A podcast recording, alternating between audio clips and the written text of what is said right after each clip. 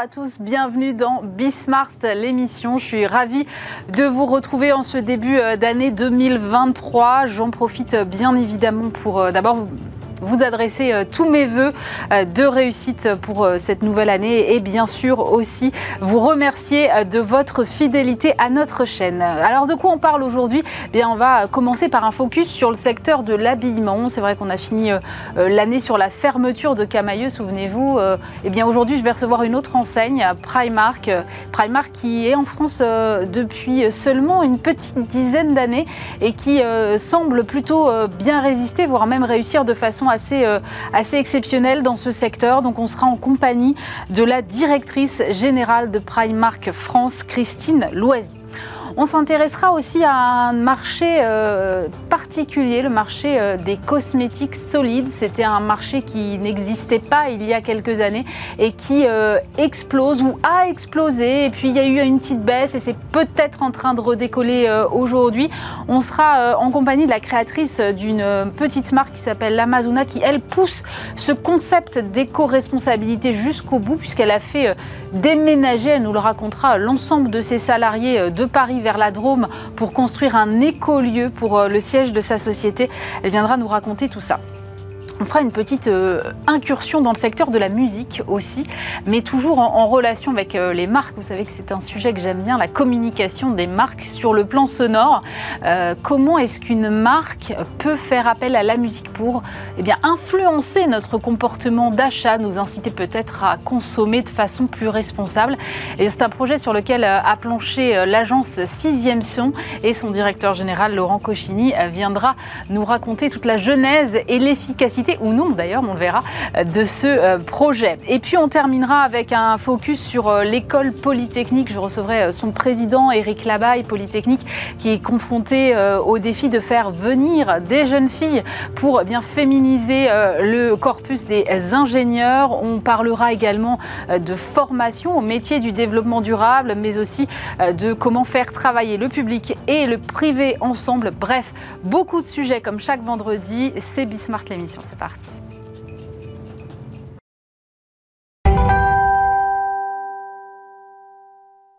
Pour commencer cette émission, euh, j'ai le plaisir d'accueillir Christine Loisy. Bonjour. Bonjour. Vous êtes directrice générale de Primark France et euh, et alors pour commencer, c'est vrai qu'on avait euh, fini cette année 2022 euh, sur la fermeture de Camailleux. Euh, d'autres marques ont aussi connu des déboires dans ce domaine de l'habillement, que ce soit la Halle, Pimki, Célio par exemple. Et du coup, je me disais, en préparant cette interview avec vous, qui représentait une marque en plus internationale, que le business de la mode ou de l'habillement ou du prêt-à-porter, appelons ça comme on veut, était sans doute un peu compliqué. Et vous, vous venez d'autres secteurs, vous avez passé une grande partie de votre carrière dans l'optique. Est-ce que vous considérez aujourd'hui que ce secteur de la mode est plus compliqué qu'un autre? Il est différent. Euh, dans sa complexité, l'optique est un business qui est aussi extrêmement concurrentiel en France, avec mm. un nombre d'opticiens euh, incrémental chaque année. Euh, c'est aussi difficile en termes de concurrence. En ce qui concerne le textile, c'est compliqué parce qu'on n'est pas sur un marché en croissance, on est sur un marché en décroissance en termes de consommation, et il faut arriver à faire sa place, à prendre de la part de marché sur un marché qui est à la baisse visiblement, on s'en sort bien. Bah, oui, c'est ça. Alors le marché, euh, certes, est à la baisse. Il y a des enseignes qui ont connu ou qui connaissent actuellement des difficultés. Et, il y a euh, quelques semaines, quelques mois de cela, vous avez présenté un grand plan euh, pour la France, un plan de développement, sept nouvelles ouvertures de magasins d'ici la fin de l'année 2023, le recrutement de 800 salariés. C'est un investissement de 100 millions d'euros. Donc, quelles sont vos ambitions pour ce marché français aujourd'hui? Alors d'abord, ce qu'il faut savoir, c'est qu'actuellement, au moment où je vous parle, on a 21 magasins. 21 magasins sur un des plus grands marchés du textile au monde, le deuxième marché du textile en Europe, c'est pas beaucoup. Mm. Euh, depuis 2013, depuis décembre 2013, premier magasin à Marseille, euh, chaque fois qu'on a ouvert un magasin, les Français nous ont réservé un accueil formidable. Et ça continue. Euh, on a ouvert Angers avant les fêtes de Noël, il y avait 2500 personnes qui attendaient devant la porte dans le froid. 2500 personnes qui faisaient l'accueil personnes qui attendaient dans le froid, dehors, et c'était le moment où il faisait moins, je ne sais pas combien, euh, pour venir euh, voir le, Primark d'Angers. Donc, partout où nous sommes, les Français nous réservent un accueil formidable. Grand marché du textile, 21 magasins, la route est longue, et chaque fois qu'on rencontrera le même succès que, que Angers ou les 20, 20 précédents magasins, on continuera à ouvrir. Alors justement, ce succès, parlons-en, ça, fait, euh, ça fera 10 ans à la fin de l'année que vous êtes présent en France. Euh, vous êtes passé donc de zéro à un peu plus, je crois, de 700 millions d'euros de chiffre d'affaires euh, aujourd'hui en 10 ans. effectivement, quand j'entends ce que vous me racontez avec ce magasin d'Angers, ça fonctionne. quelle est la recette de Primark? Oh, la, recette, elle est, elle est compliquée. Euh, on trouve notre public d'abord en offrant euh, des produits qui sont dans leur zone de chalandise, donc en France et partout euh, où nous sommes présents dans le monde, les moins chers. Mais pas que. Les moins chers, avec une qualité incroyable, des produits à la mode. Et vous savez, les consommateurs, ils sont très éduqués, l'offre est pléthorique depuis des années. Donc, ils sont capables de savoir si le rapport qualité-prix, la mode, le bon prix, la bonne coupe, mais pas que, puisqu'on travaille aussi beaucoup sur tout ce qui est produit durable, mm. et, on peut en parler ultérieurement euh, dans le détail. Euh, c'est ça notre recette. Nous, nous sommes avant tout des commerçants magasins. Nous n'avons pas d'Internet. Nous sommes un animal un peu étrange. Vous n'avez pas d'Internet on, on, ne vend pas sur Internet, absolument pas. Et notre, notre credo, c'est le magasin, le magasin, le magasin. Et ce qu'on offre à nos clients, c'est pas seulement de venir chercher un produit euh, à la mode, pas cher et de qualité, mais c'est ce qu'on appelle une expérience client. Oui, c'est ce pour ça qu'on a autant de monde dans nos magasins. À quoi ça ressemble l'expérience euh, du client Primark qui va en magasin? Parce qu'il faut, faut l'attirer aujourd'hui le, client en boutique Oui, vous avez parfaitement raison. Euh, je crois qu'ils passent un bon moment. Euh, je crois qu'ils peuvent, avec le prix moyen de, nos produits euh, qui est pas cher, se faire plaisir. Et quand vous avez parlé de notre investissement de 100 millions dans 7 magasins et demi, parce qu'il y a aussi l'extension de Lyon dans ces 100 millions, imaginez les investissements que nous mettons dans nos magasins. nous faisons en sorte que nos clients soient reçus comme des rois. Et c'est pas parce que nos produits sont pas chers, euh, qu'ils vont être reçus dans un écran euh, qui ne les flatte pas. Et nous, on veut qu'ils soient reçus comme des rois. Euh, non seulement l'offre produit, elle est attractive, mais le cadre est très agréable. Et c'est ce qui fait, je pense, notre force et la raison pour laquelle, sans publicité, bah, quand on ouvre Angers, il y a 2500 personnes devant la porte. Non, mais sans publicité, sans Internet, mais vous êtes un ovni en fait. Alors, attendez, on vend pas sur Internet, mais en, digital, euh, on est très actif, hein, puisque on a la marque en France, on a, dans le monde, on a 24 millions de followers. Et, la France est très active sur tout ce qui est les Twitter, Instagram, enfin que vous connaissez euh, très bien, tous ces réseaux, euh, que nous, on active. on a des influenceurs, on, chatte avec nos, nos, clients, mais nous, si vous voulez une, robe Primark, vous ne pouvez pas euh, vous la faire livrer à la maison. Il faut que vous veniez en magasin. Euh, vous êtes sur un positionnement, vous l'avez dit, de prix assez bas. Euh, est-ce que compte tenu du, contexte inflationniste qu'on ne va pas redécrire, parce que je crois que tout le monde est, suffisamment informé là-dessus, vous avez dû revoir votre politique ou une partie de votre politique de prix Alors, oui et non. Euh, j'allais dire non parce que notre positionnement et notre raison d'être, c'est d'être le moins cher. Et il est hors de question, dans un univers aussi concurrentiel, et vous l'avez cité en préambule, qu'on sorte de ce territoire de marque. Cependant, vous le savez, euh, l'inflation à tous les niveaux, la matière première, le transport, mhm. euh, l'énergie, est colossale. Donc qu'est-ce qu'on a fait? D'abord, on a bloqué une partie de nos produits, notamment les produits pour les enfants. Donc à la rentrée des classes, les prix des enfants, des tous les vêtements pour enfants n'ont pas augmenté. Pourquoi? Parce que si vous êtes une maman avec des enfants, votre enfant il a grandi pendant l'été, vous n'avez pas d'autre choix qu'aller changer le petit pull ou le petit pantalon. Donc ça, on n'a pas touché. Et ce qu'on a fait, c'est qu'on a monté certains de nos produits adultes de quelques pourcents euh, bah, pour pouvoir répondre euh, à ce problème d'inflation. Mais la principale chose que nous avons fait, c'est qu'on a rogné notre marge. Et donc on considère que il plus important pour nous de continuer à être le moins cher dans notre univers en se disant bah, l'orage, va bien s'arrêter un jour et on a renié notre marge. Et ça, ça a été annoncé à la communauté financière euh, sur le fait que nous avions pris la décision de renier la marge et de baisser nos profits. Euh, qui sont vos concurrents aujourd'hui Parce que vous avez mentionné, effectivement, le secteur est ultra concurrentiel. Mm. Moi-même, j'ai été regarder euh, qui sont les plus gros vendeurs de textiles aujourd'hui. Et alors, à ma grande surprise, c'est vrai que je n'avais pas ça en tête forcément. Euh, en France, c'est Intersport, Decathlon, Leclerc et l'enseigne spécialisée Kiabi n'est qu'en quatrième position. Mm. Donc, qui sont aujourd'hui vos concurrents? Est-ce que ce sont des enseignes spécialisées ou est-ce que ce sont plutôt les grands distributeurs? C'est un peu tout le monde, selon le produit. Euh, par exemple, vous n'avez pas cité Action, mais Action, qui est maintenant un, intervenant important au niveau du, low cost, peut, mm. par exemple, nous prendre certains produits euh, et on réagit, puisque mm. chaque fois que nous sommes un petit peu attaqués sur, euh, sur un produit précis, on baisse notre prix immédiatement. Quel, quel type de produit, par exemple? Euh, un petit pantalon euh, qui est euh, chez nous à un certain prix, si Kiabi fait le même prix, on va baisser notre prix dans la journée. mais pour Action, je vois moins, le, moins la corrélation. Si, ils vendent des chaussettes, ils vendent. Ah voilà. La grande distribution vend aussi des produits fonctionnels basiques qui peuvent aussi être similaires aux nôtres, et là-dessus, nous baissons immédiatement nos prix. Donc, tout le monde est concurrent selon la catégorie de, de produits, et personne réellement et ça, c'est pas qu'en France, hein, personne réellement fait euh, exactement ce que fait Primark. Comment est-ce que vous regardez la concurrence de Shine, par exemple, qui est arrivée euh, en France il n'y a pas si longtemps que ça? Mmh. J'aime pas trop parler de ce que font mes concurrents. Euh, écoutez, je crois qu'ils ont un positionnement qui leur est propre. Euh, et qui n'a rien à voir avec le nôtre, puisque euh, euh, il me semble hein, que sur la qualité produit, on n'est pas du tout dans les mêmes, dans les mêmes, dans la même sphère, et sur la responsabilité de l'entreprise non plus. Justement, sur, sur la responsabilité de l'entreprise, c'est vrai que c'est un des gros sujets notamment pour le secteur de l'habillement, la durabilité des produits, la mode durable des, textiles éco-conçus. Où est-ce que vous, vous en êtes là-dessus? Alors, on avance. Euh, on a commencé, si vous voulez, on a commencé, nous, à se préoccuper de ça sans le dire depuis des années, puisqu'on a commencé en 2006, euh, et on a pris la parole en 2021.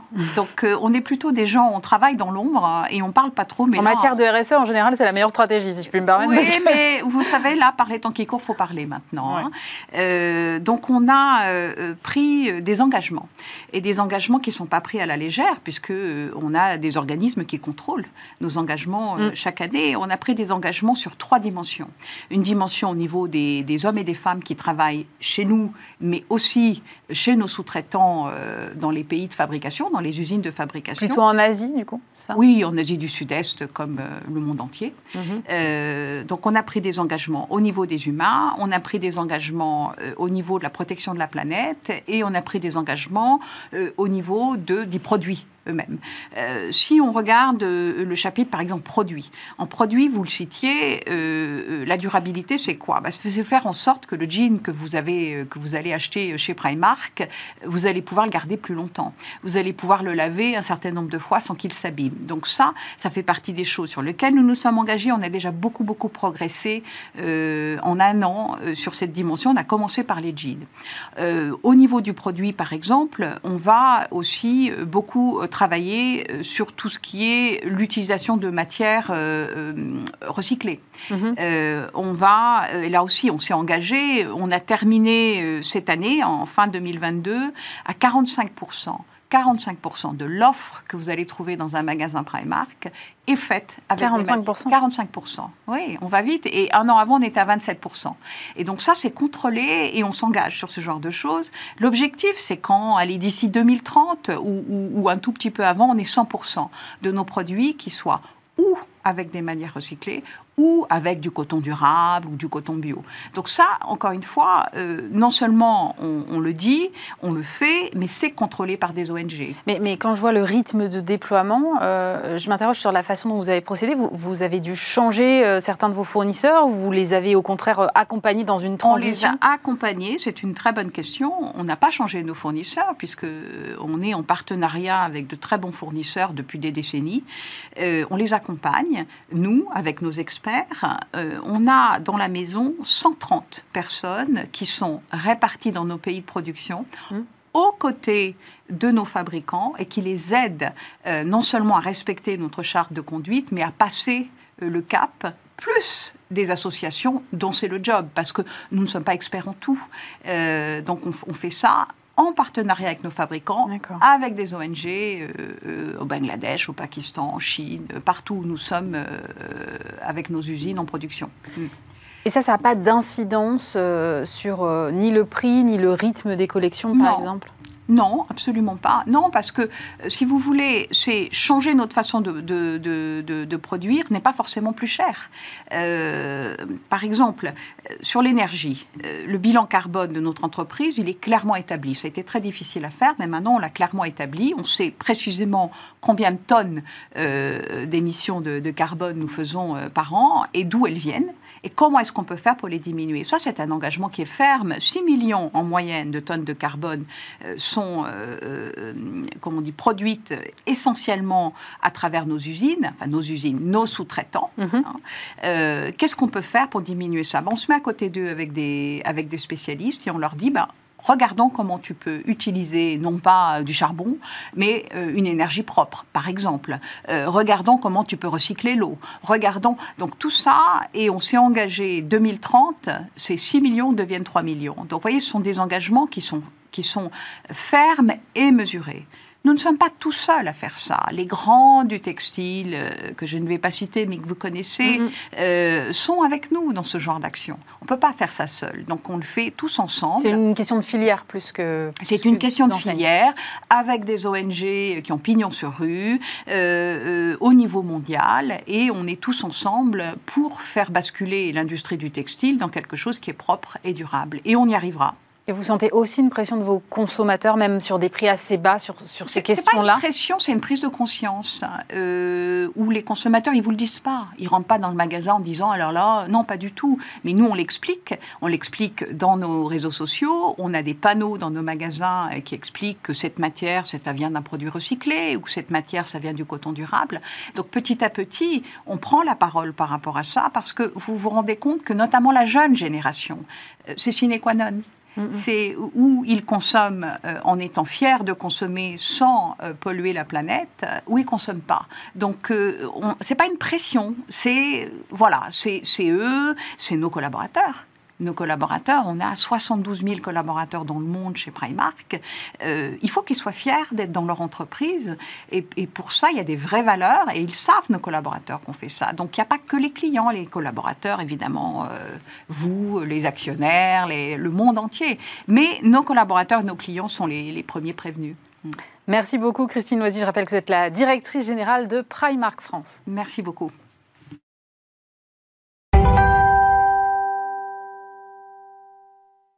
On poursuit euh, cette euh, émission en compagnie euh, de Laetitia Vandeval. Bonjour. Bonjour. Vous êtes fondatrice de l'Amazona, qui est une marque de produits avec peu ou pas de déchets, notamment des cosmétiques solides, mais pas que. Et alors, moi, ce qui m'a intéressé dans votre parcours, c'est qu'en fait, je me suis rendu compte, en creusant un peu, que vous étiez l'une des précurseurs de, cette, de ce secteur, parce que vous êtes lancée en 2010. Oui. Et elle... les tout premiers. Ouais, c'est ça. À l'époque, on n'en parlait quasiment pas. Donc, euh, qu'est-ce qui vous a donné l'idée, en fait? Comment c'est venu? Alors, tout est parti de lingettes démaquillantes écologiques dont j'ai eu l'idée, qui démaquillent juste avec de l'eau hum. et sans utiliser de produits. Donc, c'était la première fois qu'on avait des lingettes aussi efficaces qui permettaient d'éviter les cotons jetables et le flacon de démaquillant. Ouais. Et l'idée a ensuite été de développer d'autres produits. Donc, j'ai pris la poubelle de la salle de bain et on a inventé des alternatives pour remplacer tout ce qui s'y trouvait encore. D'accord. Mais euh, aujourd'hui, vous avez en catalogue 56 euh, produits, ou peut-être même un peu plus maintenant, euh, pas mal de cosmétiques solides. Et c'est vrai que depuis 2010, le marché il est devenu hyper concurrentiel, avec beaucoup de petites marques, mais aussi des géants comme L'Oréal. Du coup, comment on fait pour subsister et résister dans cet environnement qui a, complètement changé depuis le moment où vous vous êtes lancé, vous? Ah oui, il a complètement explosé. Même les fabricants de bougies se mettent à faire des shampoings solides. Donc c'est ah vraiment dingue ce qui se passe depuis 2-3 ans seulement. Hein, oui, c'est assez récent. Et alors, l'idée, c'est de toujours aller plus loin et on l'a prouvé cette année en construisant un écolieu. Donc on va encore plus loin que les produits, on porte une démarche vraiment globale. Alors, euh, justement, euh, on, va, on va y revenir, mais on va, on va d'abord euh, faire les choses étape par étape. Ce marché, il s'est super bien porté, puis il y a eu un ralentissement entre 2019 et 2021. aujourd'hui, comment il est le marché? Est-ce que c'est reparti là aujourd'hui? Alors on sent une stabilisation déjà. On avait beaucoup de produits euh, présents dans les boutiques vrac. Or le Covid a fait peur par rapport au vrac, donc ça a créé un espèce de recul sur ce marché-là. Mais les produits solides sont arrivés en grande distribution en parallèle. Donc là on sent une espèce de stabilité et on sent que ça va pouvoir redécoller dans pas trop longtemps. Ce ralentissement là dont on vient de parler, il avait fait chuter drastiquement votre chiffre d'affaires, je crois de moitié quasiment. Vous en êtes où, vous, aujourd'hui, chez l'Amazona? Bah Justement, on est dans cette stabilisation et on s'ouvre aussi à de nouveaux marchés pour rebooster un petit peu plus rapidement en attendant que la crise finisse bien de se termine. Quel type, quel type de produit, par exemple, vous attaquez comme marché aujourd'hui? Alors on sort des frontières d'Europe. On avait voulu vraiment rester sur l'Europe et là on réouvre des marchés en Asie par exemple. Et euh, aux États-Unis, on s'est lancé avant-hier aux États-Unis. Ah. Donc euh, voilà, ça commence à bouger un petit peu partout. Et les États-Unis ou l'Asie, ils sont aussi sur ces mêmes tendances que nous ou il y en a qui sont plus en avance, d'autres plus en retard? Alors plutôt plus en retard. La France, pour le coup, est précurseur sur ce type de produit. On est le pays qui a le plus grand nombre de boutiques vrac, mais d'une manière exponentielle comparée à même nos voisins européens. Et donc en Asie, les produits solides sont encore très très peu connus. On est à l'étape dans laquelle on était il y a quelques années. On est sur des produits un peu rigolos qu'on offre à Noël. Regarde un shampoing solide, c'est mmh, D'accord. un peu bizarre. Et par contre, aux États-Unis, là, il y a déjà un petit peu d'offres, mais c'est aussi un petit peu en recul par rapport à, la France. Donc, il y a de quoi faire. Vous l'avez mentionné rapidement, mais euh, vous poussez la démarche euh, très très euh, au bout puisque vous avez décidé de déménager votre siège qui était en région parisienne. Vous êtes installé donc dans la Drôme dans un écolieu. Euh, c'est quand même un choix hyper exigeant, non Alors oui, dans le sens où on était 15 euh, dans l'équipe quand on était basé sur Paris et sur Montreuil. Et en 2018, donc j'ai dit, écoutez les gars, on déménage dans la Drôme pour euh, créer un jardin en permaculture, pour alimenter un restaurant d'entreprise, pour alimenter l'équipe. Donc on a fait nos petits sacs de voyage, enfin on a déménagé nos appartements, pardon, complètement. Et bah, ce projet d'écolieu, du coup, s'est réalisé en l'espace de 4 ans et demi. Et ça y est, il existe pour de vrai. Mais comment euh, ça se passe euh, le moment où vous annoncez comme ça à vos équipes que vous allez quitter Paris, vous allez aller dans la Drôme, tout le monde suit euh, Enfin, 15, équipes, 15 personnes, c'est pas beaucoup, mais c'est quand même 15 personnes avec éventuellement des conjoints, des familles enfants, etc. Alors en fait, ça faisait quelques, quelques mois, tout va très vite hein, dans, l'histoire de l'Amazona, donc quelques mois que euh, la poubelle de la cuisine se remplissait, alors qu'on gère très bien les déchets des bureaux, les déchets de la logistique, puisque c'est notre métier, mais celle de la cuisine, les tickets resto finissaient immanquablement au McDo d'à côté ou au kebab, et donc ça venait remplir cette poubelle-là. Donc quelle solution pour remédier à ça? Avant notre jardin permaculture. Et ça, en région parisienne, on n'allait pas avoir la place disponible. Donc toute la France était possible comme euh, terre d'accueil. Donc l'équipe savait que je cherchais un lieu. Et c'est un ami qui a une entreprise dans la Drôme qui m'a dit bah, Viens voir par chez nous. Déjà, c'est magnifique, très accessible depuis Paris. Et puis, on est le premier territoire en bio en France. Donc tout à fait cohérent avec les valeurs de l'Amazona. Et donc aujourd'hui, euh, vous avez conçu donc euh, cet écolieu où vous êtes installé avec vos équipes. Euh, ce n'est pas le même métier de produire des cosmétiques naturels sans déchets que d'exploiter. je ne sais pas combien d'hectares, j'ai oublié, je l'ai noté, mais en permaculture. Donc comment c'est un autre métier. Vous avez embauché des gens qui le gèrent. Comment ça fonctionne? Oui, oui. L'idée, c'est vraiment de s'associer avec des professionnels. C'est pas les salariés qui vont aller cultiver les tomates sur le temps de déjeuner. Là, on veut vraiment une vraie production pour alimenter ce futur restaurant. Donc, c'est un maraîcher professionnel et intéressé par toutes les questions de permaculture qui s'occupe du projet. Et donc aujourd'hui, vous, vous avez fait la première récolte ou c'est pour l'année prochaine? Vous en êtes où exactement? On a fait un test. Alors on a emménagé le 1er avril dans, dans le bâtiment. On a un hectare de prévu en permaculture. Là, cette année, on a fait un test sur 500 mètres carrés pour connaître notre sol et on a récolté des kilos et des kilos d'aubergines. Les tomates, ça n'a pas trop marché, mais euh, plein de poivrons. Donc comme ça, on sait ce qu'on doit faire pour l'année prochaine. Bah, pour cette année, ça y est, pour, euh, pour faire bien. Et alors l'ambition, c'est quoi? C'est de nourrir euh, toute votre équipe euh, au quotidien et de plus faire appel à l'extérieur ou vous allez quand même euh, alors, l'idée, c'est de, des compléments? Bah, De remplacer les fameux tickets restaurants. Comme ça, plus d'un de sachets de la boulangerie et autres. Et comme ça, on fournit donc le déjeuner des salariés et, si possible, des salariés des alentours. Aujourd'hui, quel est l'objectif de, de, ce lieu qui, en plus de ce qu'on vient de mentionner, est à énergie positive? Oui. oui, alors c'est un bâtiment qui consomme très peu d'énergie. On n'a pas de clim, par exemple, alors qu'il a fait 38 degrés euh, dans le sud cet été, et on n'avait pas chaud dans les bureaux, pas trop chaud. Donc c'est pour ça que c'est un bâtiment à énergie positive qui doit produire plus d'énergie grâce à des panneaux solaires que ce qu'il va consommer. Mhm. Et donc l'idée, c'est de montrer que ça fonctionne, donc d'accueillir beaucoup de visiteurs. Donc on fait des événements, des marchés, des séminaires d'entreprise qu'on accueille de plus en plus, et euh, des visites gratuites tous les mois pour faire parler de ce type de bâtiment et inspirer les autres pour leur donner envie de faire pareil. Donc votre vision, elle est bien plus large que celle de votre marque en fait. Oui, on essaie d'aller jusqu'au bout sur tous les sujets. Est-ce que selon vous, c'est le seul moyen euh, d'y arriver, d'avoir un positionnement euh, qui soit euh, aussi aligné avec les valeurs que vous défendez à travers les produits que vous concevez? Pour moi, ça se fait assez naturellement. On a été précurseur sur les cosmétiques solides. J'espère qu'on sera précurseur sur le bâtiment écologique. Et après, alors quelle sera l'étape suivante? Je ne sais pas encore. Merci beaucoup Laetitia Vandeval. Je rappelle que vous êtes la fondatrice de l'Amazona.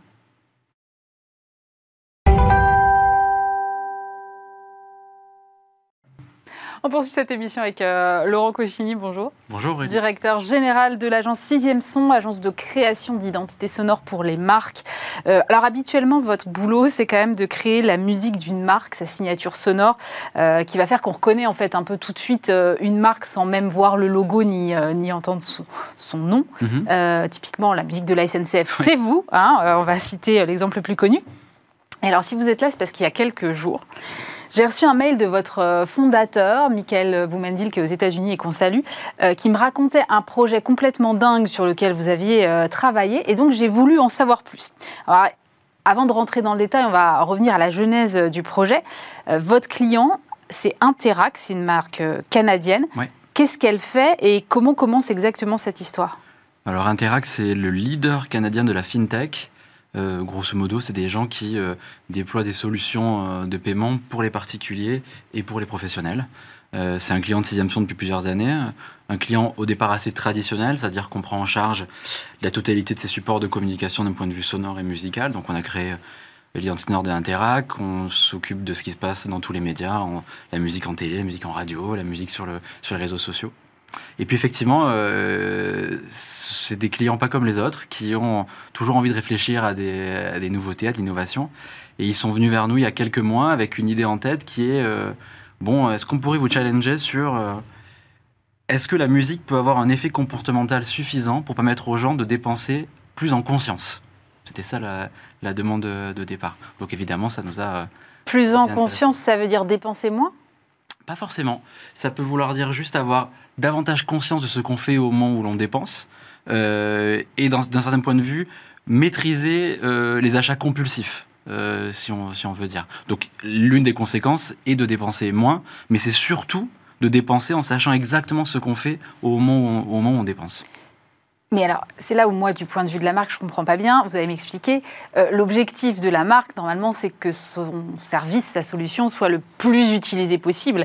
Et là, on va presque prendre le contre-pied, c'est-à-dire on va freiner légèrement, en tout cas, cet usage-là. En tout cas, on va, le, on va l'accompagner de manière plus consciente, de manière plus intelligente, euh, et, euh, et, surtout voir bah, comment est-ce que le son, la musique ont, des impacts comportementaux aussi forts? Alors, ce n'est pas une découverte pour nous dans le sens où depuis 20 ans, on a mené beaucoup, beaucoup d'études, beaucoup d'analyses auprès des marques et on sait que euh, la musique a un, effet comportemental direct. Il y a eu des études faites en Angleterre fascinantes, par exemple, sur euh, la qualité du vin que l'on boit en fonction de la musique que l'on écoute. Quoi? Euh, C'est-à-dire, si vous êtes à la table d'un super restaurant italien, que la nourriture est bonne, le cadre est beau, la lumière est belle, le vin est bon, et puis vous avez de la techno allemande qui est diffusée, votre perception globale de la qualité, elle peut être euh, un peu altérée. Mais sans blaguer, la réalité, c'est que cette étude démontrait que selon la musique qu'on écoute au moment où l'on consomme du vin, la perception de la qualité du produit change. Et donc la, perception du prix euh, change. Et on a mené plein d'études comme ça ces dernières années. Euh, on, fait l'étude chaque année avec Harris Interactive sur le baromètre performance mm. musicale des marques depuis, très intéressant. depuis 4 ou 5 ans. Donc on avait euh, du recul sur évidemment l'effet que la musique peut produire tant sur la partie consciente qu'inconsciente du cerveau. Et là, c'est vrai qu'on est allé assez loin parce que euh, il y a eu des panels, 1000 euh, Canadiens, puis 500 Canadiens qui euh, ont vécu l'expérience Interac, qui était de consommer avec différentes musiques utilisées au, au bah, du passage en boutique. Mais justement, c'est le risque quand on vous dit il faut faire consommer plus en conscience ou consommer peut-être un peu moins, euh, c'est d'avoir une musique qui soit euh, super ennuyeuse, qui vous fasse fuir les lieux, euh, qui vous dégoûte presque de l'acte d'achat, non? C'est pas ça le risque? Alors non, parce que ce qui est intéressant dans les résultats qu'on a eus, c'est que, par exemple, 38% des 18-34 ans ont, baissé leurs achats compulsifs. Pour autant, leur satisfaction de l'expérience shopping est même meilleure que par le passé. Euh, donc il y a euh, deux choses très différentes qui sont d'une part le plaisir de l'expérience shopping, et d'autre part, la sensation de maîtriser davantage ce, ce qu'on fait. Mais la musique là-dessus, on accompagne beaucoup de marques dans le monde sur ce qui se passe en point de vente. On sait déjà, en fonction des points de vente et en fonction de la durée moyenne du panier d'achat, quel type de musique ou quel rythme de musique on doit diffuser. Ça, on le sait depuis des années. On sait que la musique, si elle est trop rapide, les gens vont trop vite dans le magasin. Si elle est trop lente, évidemment, euh, bah, c'est quelque chose que vous venez d'écrire qui est euh, mou, qui est ennuyeux. La, vraie euh, bonne manière de faire, c'est de délinéariser à la fois l'espace et le temps quand on est en utilisation de musique en point de vente. La particularité ici avec Interact, c'est que 100% de la musique qui a été utilisée a été composée par l'équipe créative euh, dirigée par, par Vincent Turbet à l'agence. Euh, et euh, Valentin Fleur, qui dirige le, le, pôle canadien pour, pour Sixième Son, a piloté ça. C'était assez marrant. Nous, moi, je ne suis pas allé sur place faire l'expérience. et j'ai eu les retours de l'équipe américaine. Et c'est vrai que c'était quelque chose qui, qui sortait du commun. Hein. Alors justement, on va écouter un extrait tout de suite. Avec plaisir.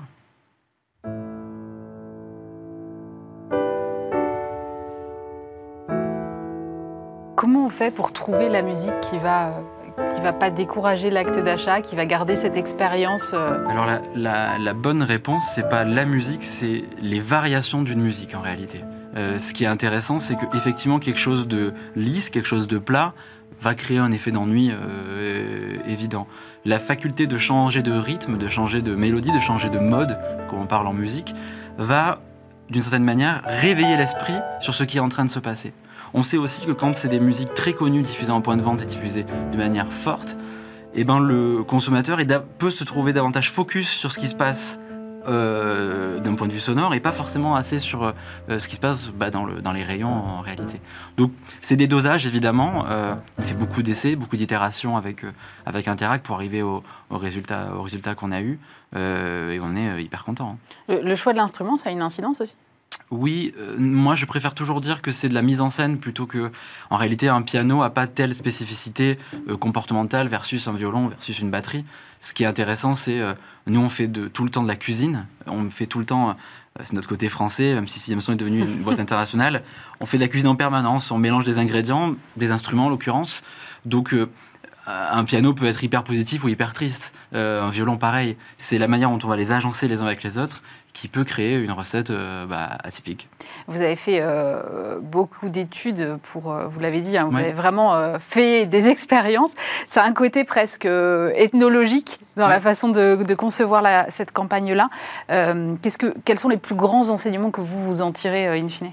Alors parmi les grands enseignements, il y a le fait que, on, on le sait déjà, mais ça le confirme, la musique c'est un langage universel.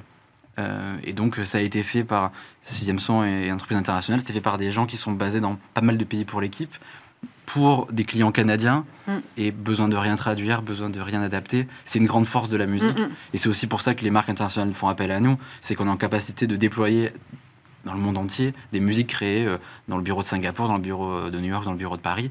Euh, ça, c'est fantastique. Ensuite, ce qu'on découvre aussi, c'est qu'il y a des segmentations de la relation à la musique par rapport à l'âge des personnes qui l'écoutent.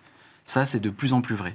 Euh, et ça, c'est hyper intéressant. C'est-à-dire concrètement? C'est-à-dire qu'en réalité, la connaissance de la musique euh, pour des moins de 34 ans, euh, non pas en termes de science de la musique, mais cette génération-là a grandi avec une accessibilité à la musique qui n'est pas celle de la mienne, ou, des, ou, des, ou, des, un peu plus expérimentés, on va dire ça poliment. Parce que la musique est devenue depuis euh, une quinzaine d'années euh, un produit, un bien, une culture accessible instantanément.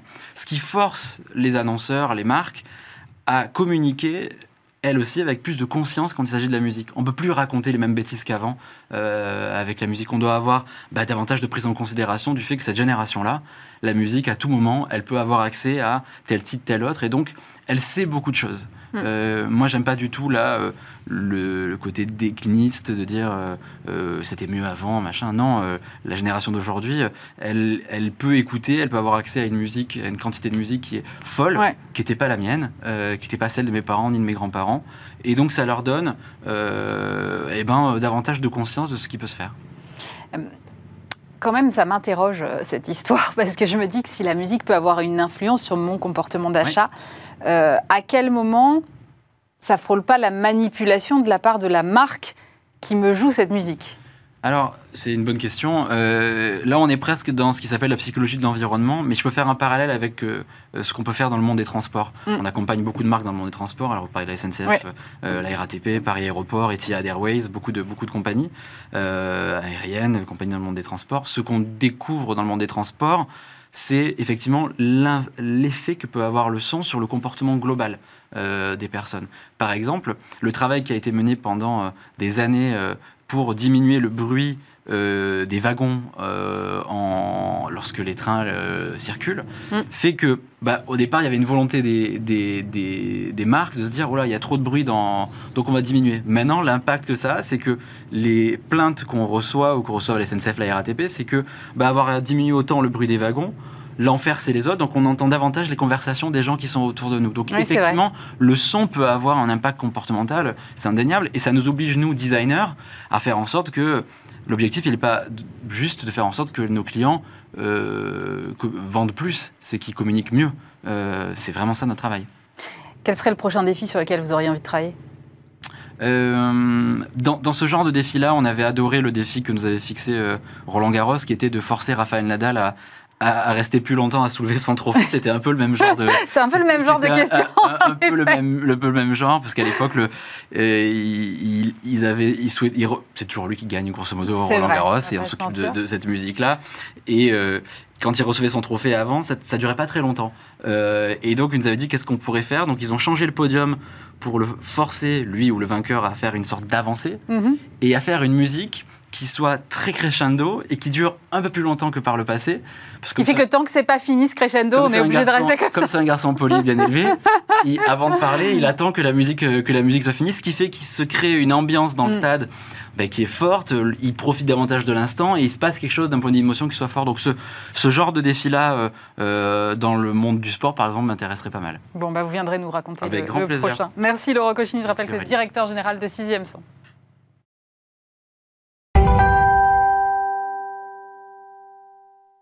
Et pour terminer cette émission, je reçois Éric Labaille. Bonjour. Bonjour. Vous êtes euh, présidente de l'école polytechnique et présidente de l'Institut polytechnique de Paris, créé en mai 2019 et qui regroupe euh, cinq grandes écoles. Et il y a deux mois, vous avez euh, célébré les 50 ans de l'entrée des femmes à Polytechnique.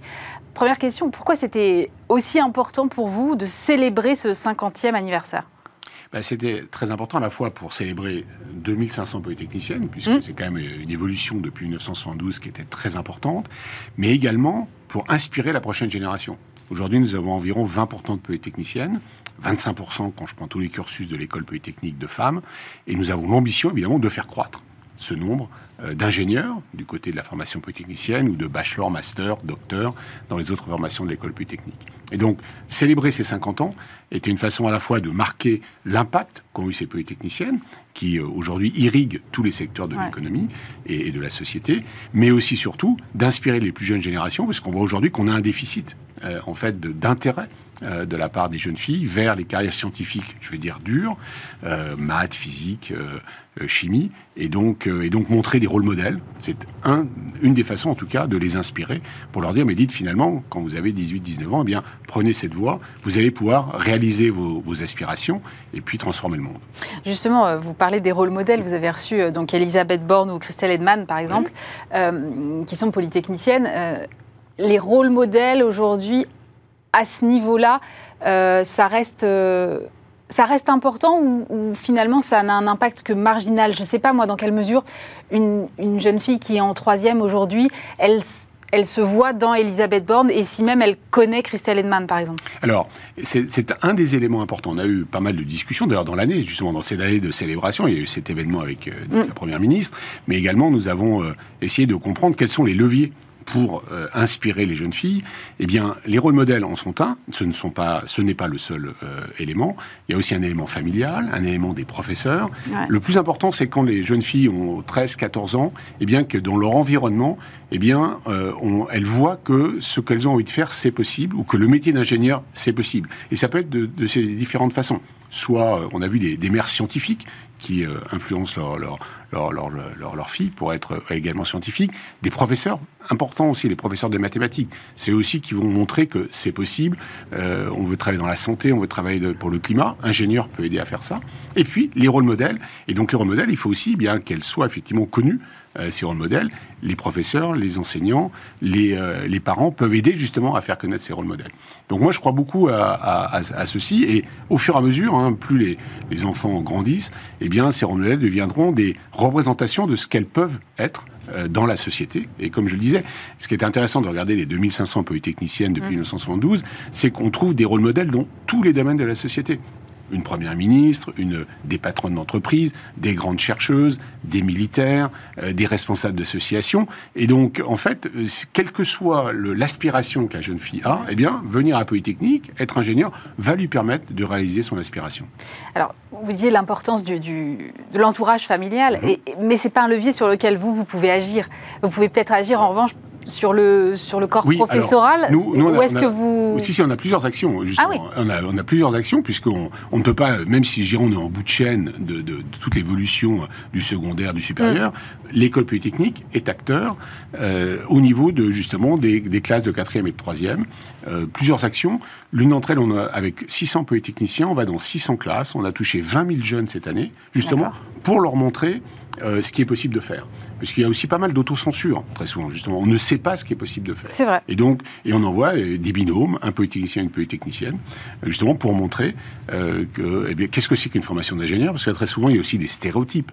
Formation d'ingénieur, on se dit, oh, c'est forcément l'automobile, l'aéronautique, on aime, on n'aime pas. Oui, mais l'environnement, ah non, c'est pas. Si, si, ingénieur va aider dans l'environnement. La santé aussi, on se dit, parce qu'un des points importants qu'il faut toujours avoir en tête, c'est que les jeunes filles aujourd'hui, elles font autant de sciences que les garçons, mais elles font plutôt des sciences de la vie. C'est-à-dire que vous avez 65% des médecins sont des jeunes filles. Eh bien, aujourd'hui, le point n'est pas qu'il y en ait moins, mais surtout d'en inspirer plus à être, euh, je dirais, dans les sciences un peu plus dures, de maths, physique et de chimie, comme je le disais tout à l'heure. Et donc, dans les actions que nous faisons, nous allons justement montrer euh, comment elles peuvent réaliser leurs aspirations et que ingénieur peut leur permettre de faire ceci. Euh, autre action également, nous, faisons venir sur notre campus des centaines de jeunes filles justement pour les exposer au laboratoire, aux professeurs, à d'autres élèves sur le campus. Donc c'est des journées filles et maths ou des science camp durant l'année où là nous avons plusieurs centaines de jeunes filles qui, qui viennent justement de nouveau ouvrir un petit peu leurs horizons et voir ce qui est possible et repartir en se disant bah, tiens finalement ça ça m'intéresse. Ce qui n'était peut-être pas le cas avant qu'elles soient venues à Polytechnique ou avant que nos, élèves soient aller dans les classes, leur expliquer que c'est un chemin pour réaliser leurs aspirations. Vous avez, euh, on parle d'attractivité en direction des jeunes mhm. filles, mais vous avez un autre, une autre question d'attractivité qui est l'attractivité à l'international. Euh, vous avez amorcé justement une stratégie de, de recherche et d'innovation pour faire rayonner Polytechnique à l'international. Euh, le projet de centre de recherche d'LVMH en bordure mhm. de, du campus faisait partie de cette stratégie. Pourtant, il avait suscité une vive opposition de la part des élèves.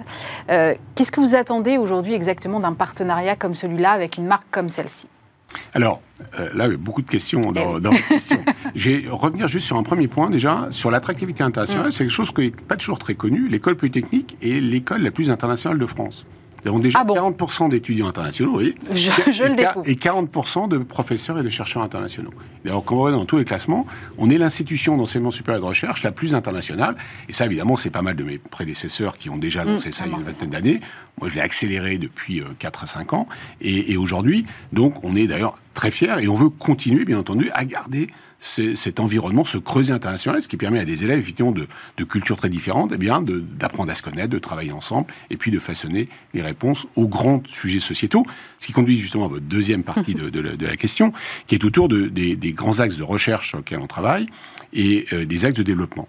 Euh, on s'est donné évidemment une forte recherche, on va dire disciplinaire, mm. maths, physique, chimie et, informatique, et quelques autres disciplines, mais aussi on se rend compte aujourd'hui que pour adresser les grands sujets sociétaux, il faut avancer sur les, centres, ce qu'on appelle interdisciplinaires, c'est-à-dire faire travailler ensemble de multiples disciplines pour adresser les questions du climat, les questions du numérique, les questions de la santé. Et donc c'est dans ce cadre-là qu'en fait on a lancé différents centres interdisciplinaires un sur l'environnement, un sur l'IA, un sur la medtech, un sur la défense et la sécurité. Et puis il y en a plusieurs qui arrivent, dont un sur les matériaux. Et c'est dans ce cadre-là qu'on a des discussions justement avec pas mal d'acteurs alors acteurs publics d'un côté, puisqu'il y a des financements de type France 2030, mais aussi des acteurs privés. Et c'est là où les partenariats avec les entreprises, d'approche de mécénat ou de contrat de recherche, sont très très importants, justement pour nous faire avancer dans ce domaine. Et donc, le, le, le, le projet que vous mentionniez, qui était le centre de recherche LVMH, il y avait deux composantes. Il y a une composante de de partenariat, comme on fait habituellement avec des entreprises, euh, qui est de trouver des centres, des domaines de recherche sur lesquels on va avancer ensemble. Mhm. Et puis aussi, l'idée, on est en train de développer un parc d'innovation, justement, à côté du, campus, c'est d'avoir aussi un centre de recherche euh, de LVMH, euh, comme il y en aura d'autres. Hein. on a 7 ou 8 bâtiments qu'on peut mettre sur ce parc d'innovation, de telle sorte que la recherche privée et la recherche publique soient beaucoup plus proches. Donc c'est ça l'idée. Un, adresser les grandes questions sociétales. Deux, s'assurer qu'on est en France. Il faut savoir que là, la France, par contre, est un des pays qui est le moins avancé dans ce continuum entre la recherche publique et la recherche privée. Et nous, on essaye d'apporter justement notre pierre à renforcer cette innovation au travers de ce parc d'innovation et de ses liens avec les entreprises. Non, mais je vous rejoins tout à fait sur le fait que la France est, en effet l'un des pays les moins avancés sur ce sujet. Est-ce que c'est parce que c'est très français de craindre euh, que si on s'associe à un groupe privé, ça va entraver euh, la liberté de recherche académique? Alors, c'est ce que disent effectivement certains des opposants. Il y a toujours cette idée qu'il y a le public ne peut pas travailler avec le privé. Ce sont des intérêts très différents. Et en fait, on se rend compte que dans la vraie vie, hein, c'est ce que démontrent d'ailleurs beaucoup d'exemples en France. Hein, la France a déjà progressé dans ce domaine-là, et aussi pas mal de partenariats euh, internationaux ou concurrents internationaux, euh, sans aller forcément aux États-Unis, la Suisse, les pays nordiques, l'Angleterre. Eh bien, c'est qu'il y a en fait un continuum, et qu'à un moment, effectivement, il faut du temps long pour une certaine recherche publique. Et puis à un moment, ce temps long devient de l'innovation qui passe plus dans peut-être du temps un peu plus court, plus orienté produit, service, où là, bien effectivement, ça devient quelque chose que des consommateurs vont voir in fine. Et donc, euh, et donc, il faut simplement être clair sur chacune de ces étapes, quels sont à la fois les objectifs, les financements, les intérêts, mais il faut bien structurer la démarche. Et c'est ce qu'on est en train de faire d'ailleurs dans le cadre de ce développement du parc d'innovation. Vous aviez eu un autre projet euh, qui est tombé à l'eau pour le coup avec Total. Euh, Qu'est-ce que ça renvoie en termes d'image pour vous, euh, ce genre de polémique? Alors, euh, alors, ce qui est intéressant, c'est que le, ce projet-là, il, était, il avait été commencé d'ailleurs avant, avant que j'arrive. Il y a eu une question de localisation du centre. Mm. Euh, je pense que ce que ce que ça montre, c'est qu'il faut prendre eh bien, sûrement un peu plus de temps, ce qu'on a fait d'ailleurs dans le cas de LVMH, plus de temps pour associer toutes les parties prenantes, expliquer, euh, expliquer les tenants, aboutissants, surtout aussi travailler avec les chercheurs, parce que dans ces, dans ces cadres-là, euh, on a les, les chercheurs, le corps professoral complètement impliqués, associés pour définir l'ambition que l'on veut avoir.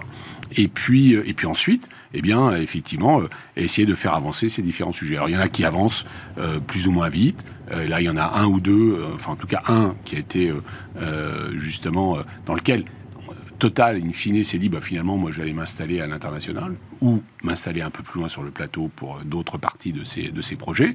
Eh bien, euh, bon, c'est, euh, je pense, une opportunité qui ne s'est pas réalisée. Je veux dire, le, temps est long. il peut encore se passer pas mal de choses dans les années à venir.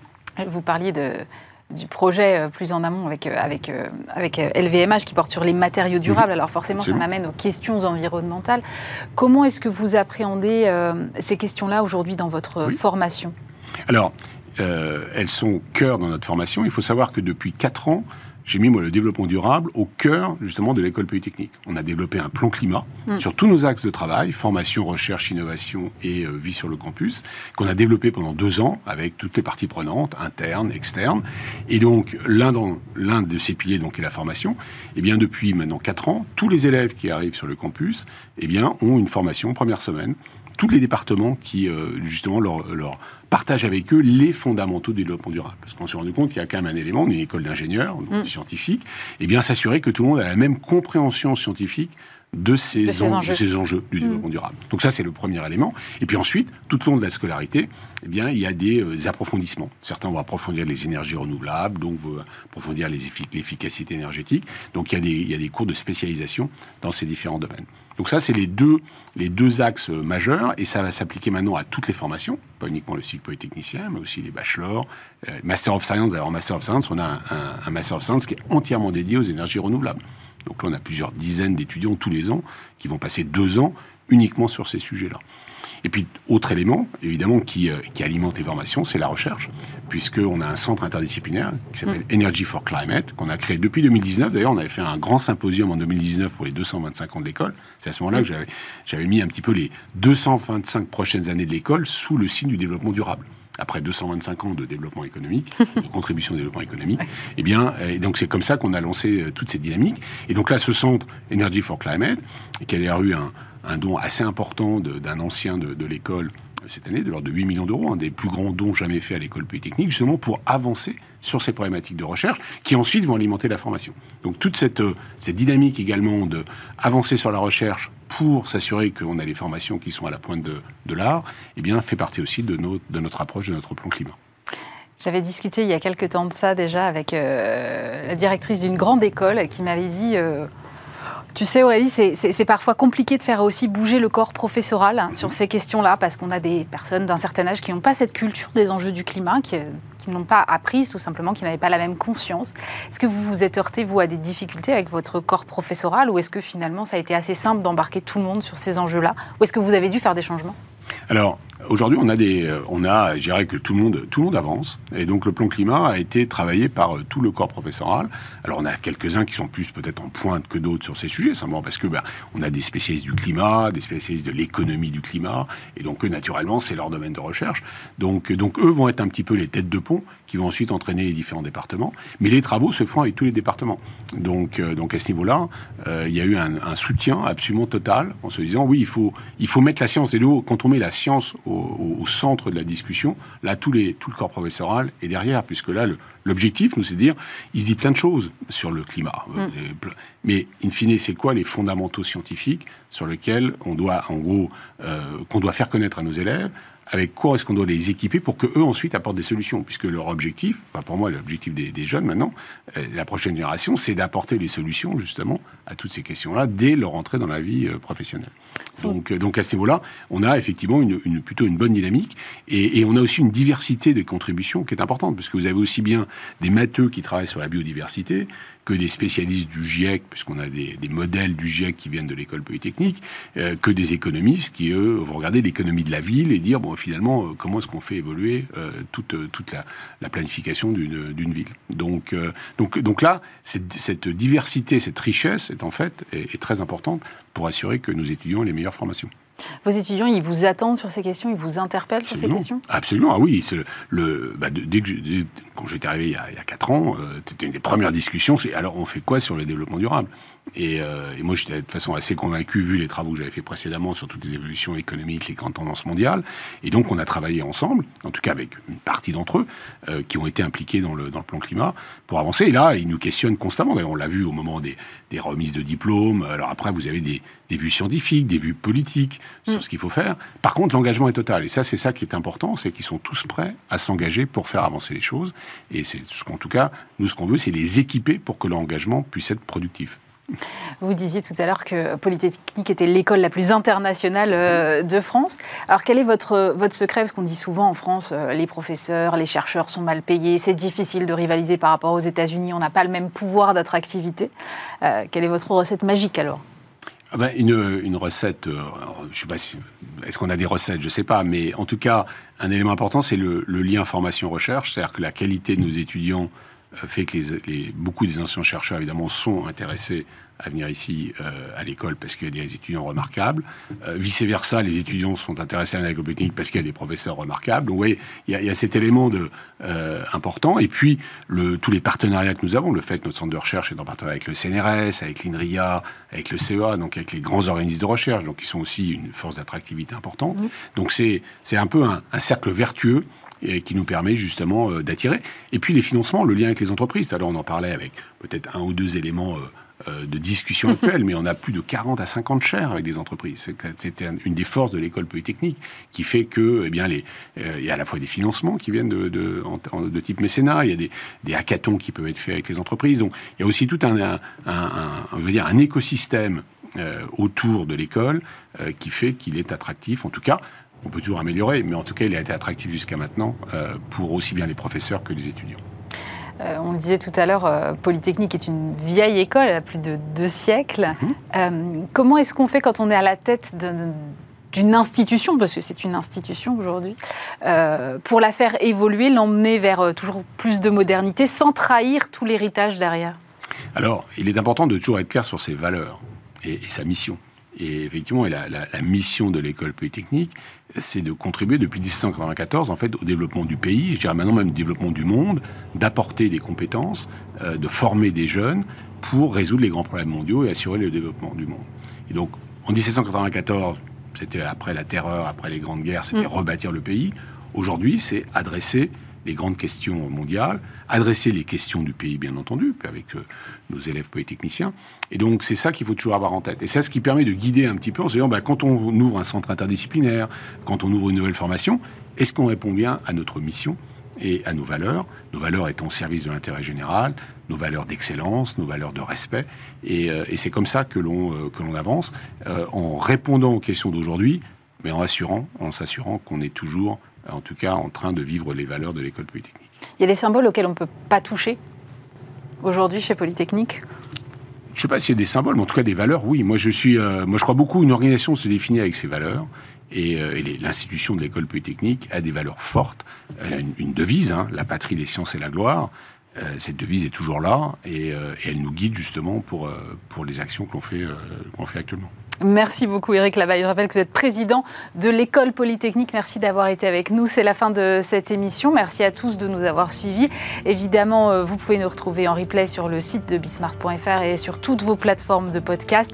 Dès lundi, vous aurez euh, le plaisir de retrouver Stéphane Soumier à cette même place et nous, on se retrouve vendredi prochain. Passez un très bon week-end.